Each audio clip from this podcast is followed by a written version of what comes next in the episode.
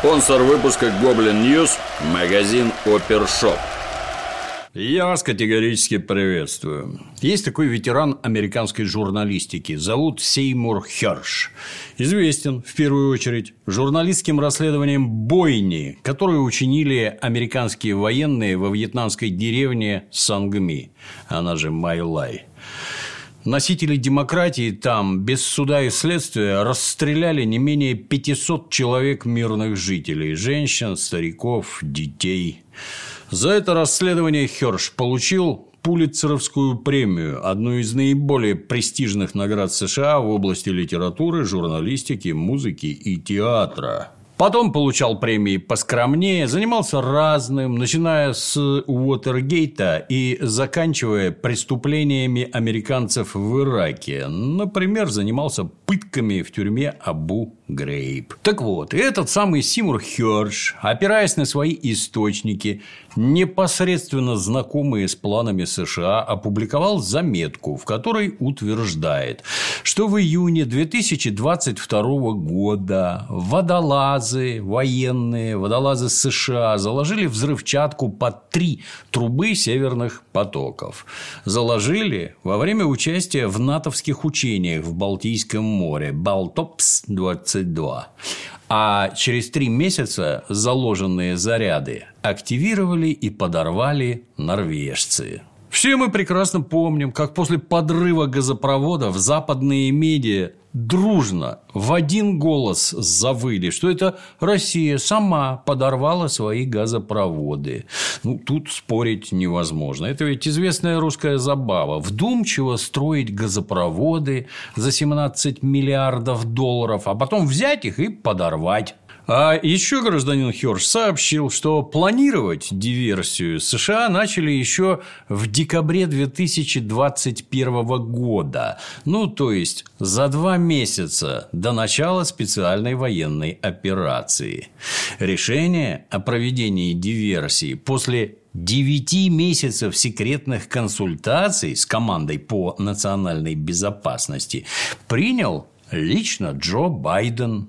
Главный вопрос на консультациях был, как бы это нам не оставить никаких улик. Ну и тут уже некоторые одаренные подумают, ну надо же, как ловко американцы все провернули.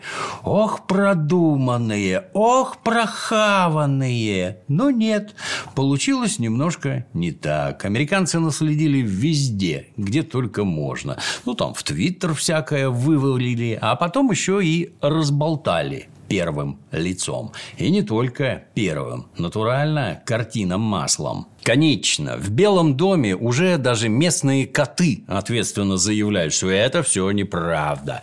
Но против фактов не попрешь. А факты, получаются, вот какие. Военные водолазы из США под прикрытием учений заложили взрывные устройства на газопровод Nord Stream. Ну, то есть, совершили диверсию. Подобные деяния, кстати, квалифицируются как акт международного терроризма. Руководил организацией и подготовкой террористических актов лично президент США. А сообщил обо всем этом лауреат Пулицеровской премии в обмане публики как-то незамеченный. Центр подготовки военных водолазов Панама-Сити выбран вовсе не случайно. Это второй по величине крытый бассейн в США. Там готовят высококвалифицированных военных водолазов. Выпускники заведения занимаются полезными делами. Ну, там, взрывчаткой чистят прибрежные воды от мусора, от неразорвавшихся боеприпасов. А иногда для разнообразия взрывают иностранные нефтяные вышки с газопроводами. Но главное не в этом. Главное в том, что этот центр Панама-Сити относится к военно-морским силам, а не к командованию специальными операциями Америки. О тайных операциях и этого центра не надо докладывать Конгрессу, не надо заранее информировать руководство Сената и Палаты представителей. Так что Байден довольно ловко скрывал ото всех свои затеи, ну, пока сам же не проговорился. В ежегодных военных учениях НАТО «Балтопс-22» участвовало более 4000 военнослужащих из подразделений морских, воздушных и сухопутных войск. Там морской десант, 60 самолетов, 40 кораблей различных классов. Для военно-морских сил США такие учения – хорошая возможность испытать новые технологии. Вот и в 2022 году по счастливому совпадению шестой флот США в партнерстве с исследовательскими и военными центрами США представил последние достижения в области беспилотных подводных аппаратов для поиска мин в Балтийском море. Ну и напоследок, какая история американского успеха без польского прихвостня. После терактов на северных потоках экс-глава Министерства иностранных дел Польши Радослав Сикорский тот же недвусмысленно возрадовался в Твиттере постом следующего содержания. «Спасибо, США!» Ну, а внимательные граждане еще 2 сентября обратили внимание на интересные маневры, которые в районе подрыва совершал американский вертолет под номером FFAB 123. 3. Наложив маршрут вертолета на схему аварии, ну, можно видеть, что вертолет то ли гонял вдоль трассы Северного потока-2, то ли между точками, в которых произошли взрывы. Любознательные граждане отследили и другие маршруты полетов американской авиации. Например, от 13 сентября. Оказалось, там болталось 6 вполне себе опознаваемых бортов. Ну, тут все по классике. Преступников всегда тянет на место преступления. Ну и ты уже спросишь, а что это гражданин Херш так отважен, такое пишет? И я тебе отвечу, за гражданином Хершем кто-то стоит, кто-то такой, кому очень сильно не нравятся действия Байдена и его администрации. Кто-то такой, кто не отдаст этого Херша в лапы американского правосудия, даже если кому-то этого очень сильно захочется. Вот поэтому гражданин Херш такой смелый. Ну да, мы еще поглядим, как долго он после таких обжигающих публикаций протянет. Ну и какие же напрашиваются из всей этой истории выводы? Первое, и оно же главное. Никаких последствий расследования Херша иметь не будут, потому что их вообще не заметят, уже не заметили еще больше не заметят дальше. 90% медиа в мире принадлежат США, и все, о чем они промолчат для общественного сознания, просто не будет существовать. Правящая верхушка, она же глубинное государство, которое на самом деле управляет Соединенными Штатами, безо всякого херша все прекрасно знает. Во-вторых, северные потоки – это ж не только российский, это еще и германский проект. И если мы можем хотя бы получить моральную сатисфакцию, он, Херш, всю правду рассказал, а немцам с их миллиардами маразматик Байден мощно указал на их реальное место под американскими нарами. Ну и, наконец, самое главное. С точки зрения своих американских интересов террорист Байден поступил абсолютно правильно.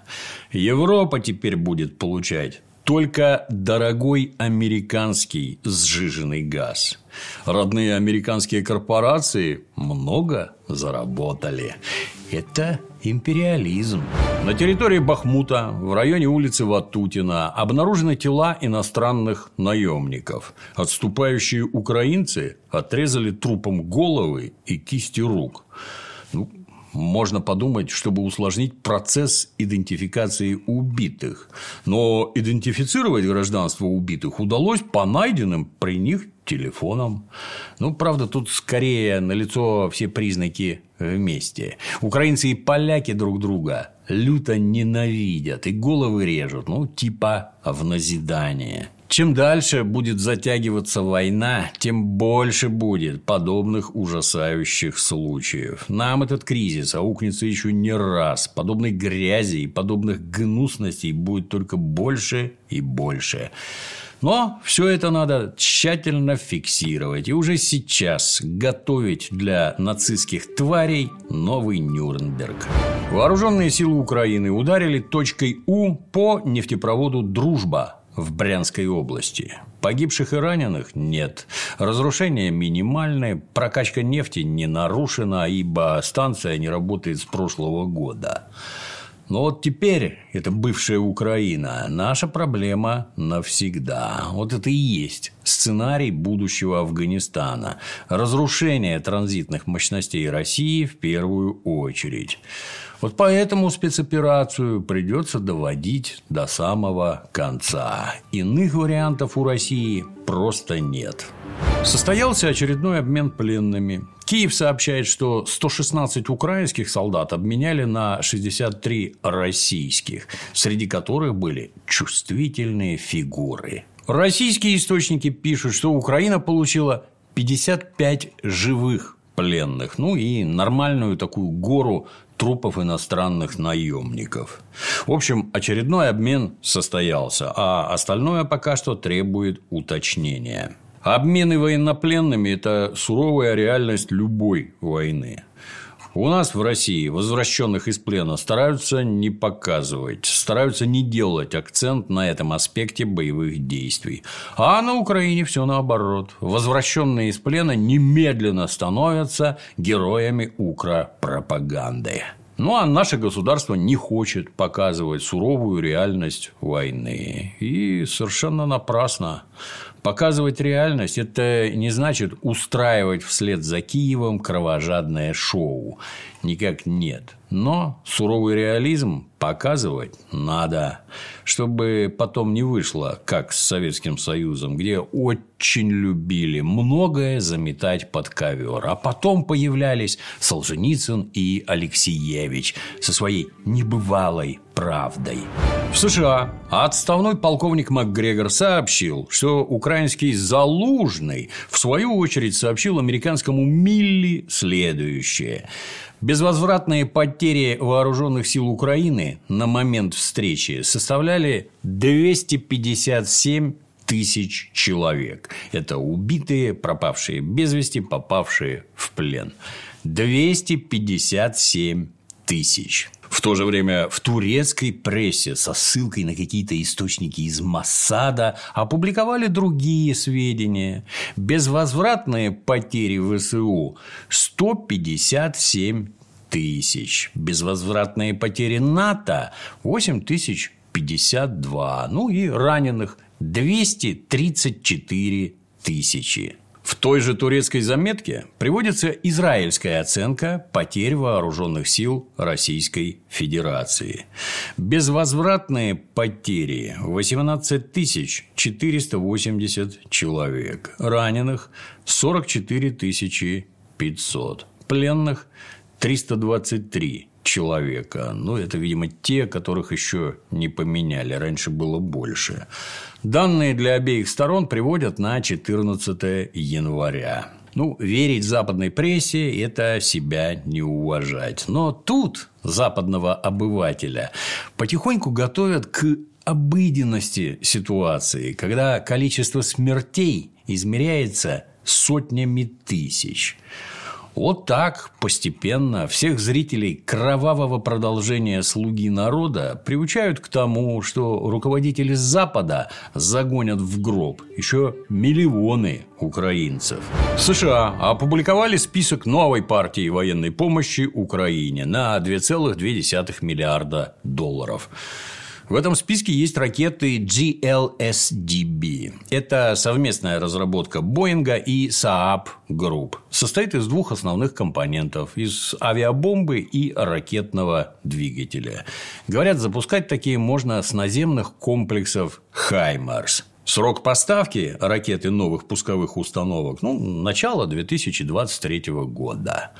Летящие на 150 километров бомбы смогут достать, ну, например, до Бердянска, до Мариуполя и до северной части Крыма.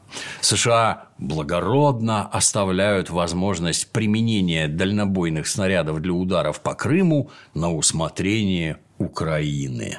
Напоминаю для тех, кто не в курсе. Для США конфликт на Украине – это в первую очередь полигон и большой бизнес-проект. Поэтому выдавать наступательного вооружения будут все больше и больше. А правда ли, что неподготовленный боец живет в Бахмуте 4 часа? Вот такой вопрос журналистка Рамина Эсхакзай задала в центре Артемовска офицеру ВСУ с позывным «Тесла». Укроофицер ответил, что, по его мнению, это все-таки какая-то негативная статистика. Мне кажется, дольше, добавила эта самая Тесла. Насколько дольше, на 10 минут или на 20, Тесла не уточнила. Ну да, если даже на час или на два, это вообще ничего не меняет. Граждане Украины, бегите куда угодно как можно быстрее, ибо в случае мобилизации жить вам останется всего 4 часа.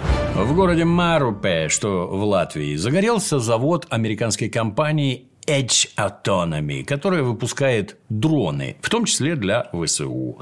А вместе с заводом дронов заполыхали задницы сотен тысяч интернет-пособников нацистов. Некоторые в незалежной Латвии почему-то решили, что если они стали незалежными, то никто не знает, что и где у них происходит и находится. Разочарую. Каждый сантиметр местности, на которой расположена купленная нами у шведов Латвия, нанесен на все типы русских карт еще при царях. Поэтому сидите тихонько и ждите продолжения. ФСБ сообщает о задержании трех учеников восьмого класса. Малолетние в Подмосковье повредили железнодорожное полотно на перегоне Курского направления. Задание тупым детям дали в мессенджерах, за диверсию предложили вознаграждение. Малолетний дебил – это смешно ровно до тех пор, когда его ловят до того, как он совершит теракт. А если не ловят, то, несмотря на возраст, бывает совсем не смешно. Ну и вот дети поломали себе жизни, опозорили семьи, и все ради какого-то мелкого заработка. Сынок, Запомни, дебильность в любом возрасте к добру не приведет. С сообщают, что забайкальский губернатор Александр Осипов будет платить за захват или уничтожение танков «Леопард» и «Абрамс». Захват танка «Леопард» в рабочем состоянии – это 3 миллиона рублей. Личный состав принимавший участие в захвате танка, это до 10 человек включительно, может претендовать на сумму в 500 тысяч. За захват или уничтожение танка «Абрамс» – ну, полтора миллиона или 500 тысяч рублей главному лицу, 300 тысяч или 100 тысяч принимавшим участие, это до пяти человек. Оно, конечно, очень приятно такое слышать про такие замечательные премии для бойцов. Вот только задача губернатора – обеспечивать надежный тыл. Кстати, а Забайкалье у нас что? Уже на самых передовых экономических позициях? Ну, раз губернатор учреждает такие призовые фонды. Из каких средств планируется выплата за захваченную технику? Это из бюджета, что ли? У нас есть такая статья расходов? Или выплачивать будут из своих личных средств? Откуда столько денег? Или под это дело хотят некий фонд создать, ну, чтобы местных коммерсантов обелечивать? Уважаемые российские губернаторы, не надо украинизироваться. От вас ждут быстрого реагирования и эффективных решений на местах.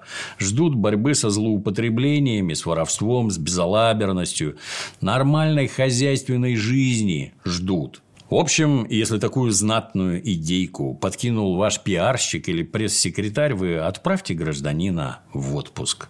Специалист в поисках ярких инфоповодов явно перегрелся. Более 50% россиян старше 18 лет используют мессенджер Telegram как минимум раз в полгода и чаще, рассказал гендиректор ВЦИОМ Валерий Федоров.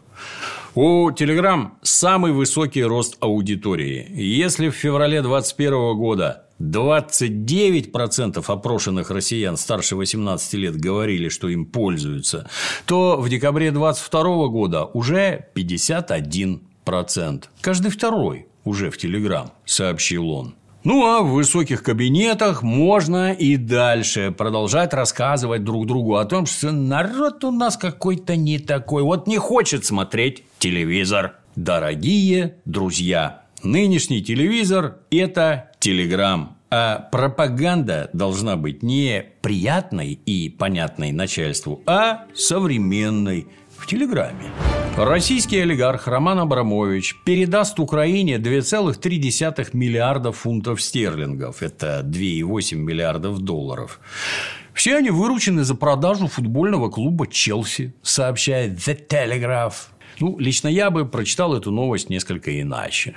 Российский губернатор, депутат Госдумы, член президиума Госсовета, уроженец города Саратова и выпускник московской школы, внезапно стал спонсором украинских нацистов. Вот так советский мальчик Рома отблагодарил родину, которая дала ему как минимум 20 миллиардов долларов только за то, что он удачно жарил шашлыки с дядей Борей. Кстати, что там насчет государственных наград? Когда начнут отнимать хотя бы ордена за заслуги перед Отечеством? Южная Корея отказалась отправлять летальное оружие одной из сторон конфликта на Украине, потому что это запрещено корейским законом. Хотя Южная Корея находится под военной оккупацией США, тем не менее, инстинкт самосохранения не позволяет лезть в конфликт, в котором ничего не понимаешь и никаких интересов не имеешь. В истории Кореи 20 века есть немало поучительных уроков. Тут тебе и натуральный геноцид который устроили японские оккупанты, и кровавая гражданская война с внешней интервенцией. Ну, а в целом корейцы молодцы. Не зря их ласково называют евреями Дальнего Востока. Румыния начала поставлять Молдавии дрова. Первая партия дров 2100 кубометров, а всего поставят 130 тысяч кубов. Не дадут пропасть без российского газа. Вот наглядный результат политики, когда в кресле президента Молдавии сидит гражданка Румынии. Пока молдаванам рассказывают про европейские ценности и про то, как им надо сплотиться для борьбы с российской агрессией, прагматичные румыны на ровном месте, то есть на дровах, наживают нормальные деньги. Ну а как вы там будете топить дровами в городских домах, скоро посмотрим. Большинство опрошенных жителей Германии, аж 72%, опасаются, что война на Украине может распространиться на территорию ФРГ. Неправильно вы, граждане немцы, думаете. Война к вам придет с территории Польши, когда ваше правительство будет содержать Украину и отдавать ей все оружие, а Польша будет вооружаться и транзитом переправлять к вам украинских нацистов.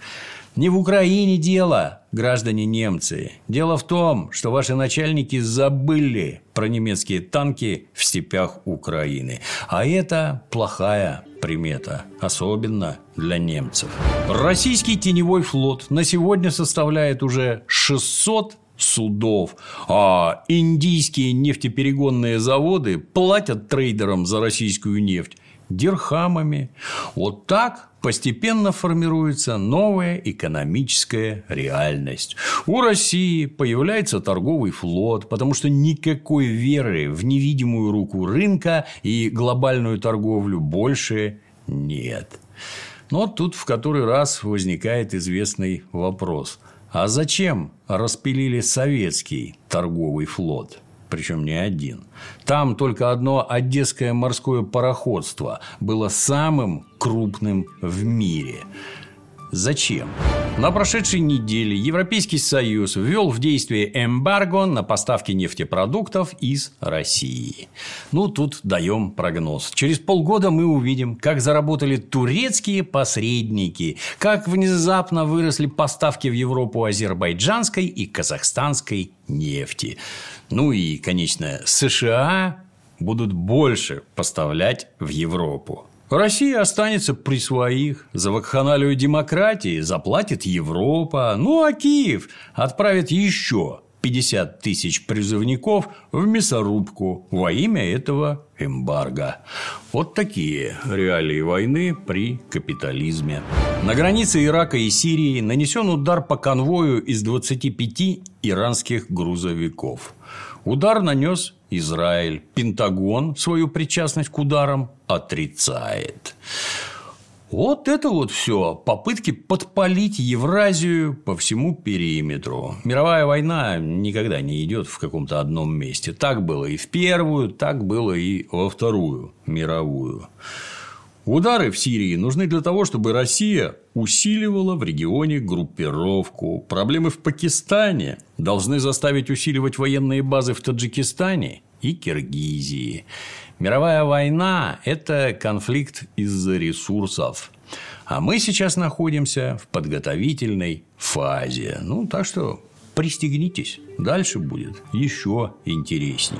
Евросоюз вывел из-под нефтяных санкций смешанную российскую нефть. Если российский нефтепродукт в третьей стране смешивается с нефтью другого происхождения, такой нефтепродукт больше не считается продуктом российского происхождения. И предельная цена не применяется. Вот так говорится в обновлениях к пояснениям Еврокомиссии. Не надо быть великим экономистом, чтобы понять, все эти санкции будут обходить сами европейцы. Мол, вот вам с одной стороны потолок цен на нефть, а с другой лазейка, чтобы глупые русские сами дальше лезли в мышеловку.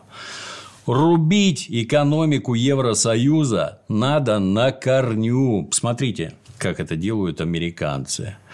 Отказываться от технологического импорта из Германии в обмен на наши энергоресурсы надо не потому, что сейчас против нас ввели санкции. Отказываться надо потому, что нефть надо перерабатывать внутри страны самим и продавать за кордон только бензин, солярку и все остальное по высоким ценам. Сырье же можно продавать только союзникам, а не европейским врагам. Церковь Англии глубоко задумалась над вопросом гендера Бога. Бога в Англии традиционно называют «он» и «отче», пишет The Guardian. Для изучения такой непростой темы и возможности использования гендерно-нейтральных обращений в отношении Бога весной будет создана специальная комиссия. Вот с такой инициативой выступают отдельные священники. Лично я, как опытный атеист, во всех этих заигрываниях вижу ровно одно – светлый путь к открытому сатанизму. Ибо рано или поздно ребром встанет вопрос. У людей же должен быть выбор. А значит, храмов сатаны должно быть столько же, сколько храмов у Бога. Помяните атеистический прогноз. Именно этим вся эта демократия и закончится. Олеся Илощук бывший сексолог, назначена послом Украины в Болгарии. И Олеся уже ведет борьбу с Путиным с помощью магии Вуду. Вот когда читаешь новости про украинскую политическую элиту, очень быстро становится ясно. Там будет жизненно необходима отдельная психиатрическая спецоперация. Тамошние укроидиоты за 30 лет отсутствия даже медосмотров, похоже, просочились уже на все уровни власти. На неделе на Украине был день обысков и отставок. Силовики заявились в дома к Арсену Авакову, это экс-глава МВД, заявились по делу о закупке европейских вертолетов, один из которых недавно разбился с главой МВД Монастырским.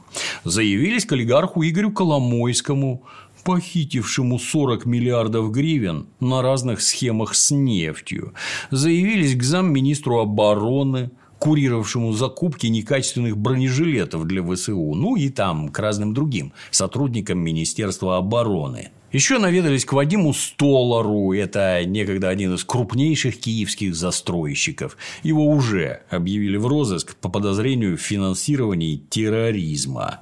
Ну а заодно пришли к главе киевской налоговой. У нее в ходе обыска нашли записки с сокровенными желаниями. Ей хочется сумку Биркин, дорогие часы, поездку в Лондон и на Мальдивы, ну а еще миллион долларов. Судя по изъятым у гражданки ценностям, а также двум автомобилям и трем квартирам в собственности, высокий пост в налоговой позволяет исполнять практически все желания, только успевай записывать на бумажку.